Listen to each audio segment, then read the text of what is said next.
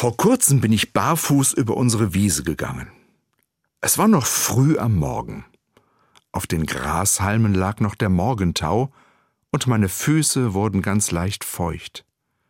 Ich spürte, wie die Halme meine Fußzehen streichelten. Manchmal war da auch etwas Festeres unter meinen Füßen, wie ein Stein. Nach einer kurzen Zeit bin ich über den Gartenweg und die Treppe wieder zu unserer Terrasse gegangen. Es war nur ein kurzer Weg, und doch hat er gut getan.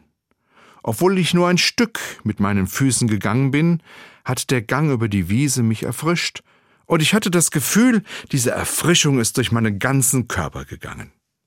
Die Schriftstellerin Gertrud von Lefort hat einmal gesagt, man muss Erde unter den Füßen haben, sonst verdorrt einem das ganze Herz.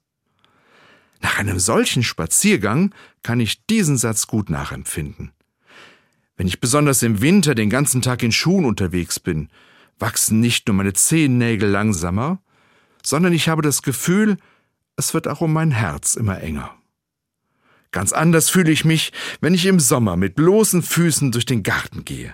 Das ist Wellness für Körper und Seele. So oft ich kann, gönne ich mir diese Wellness und merke, es tut meinem Körper und meiner Seele gut.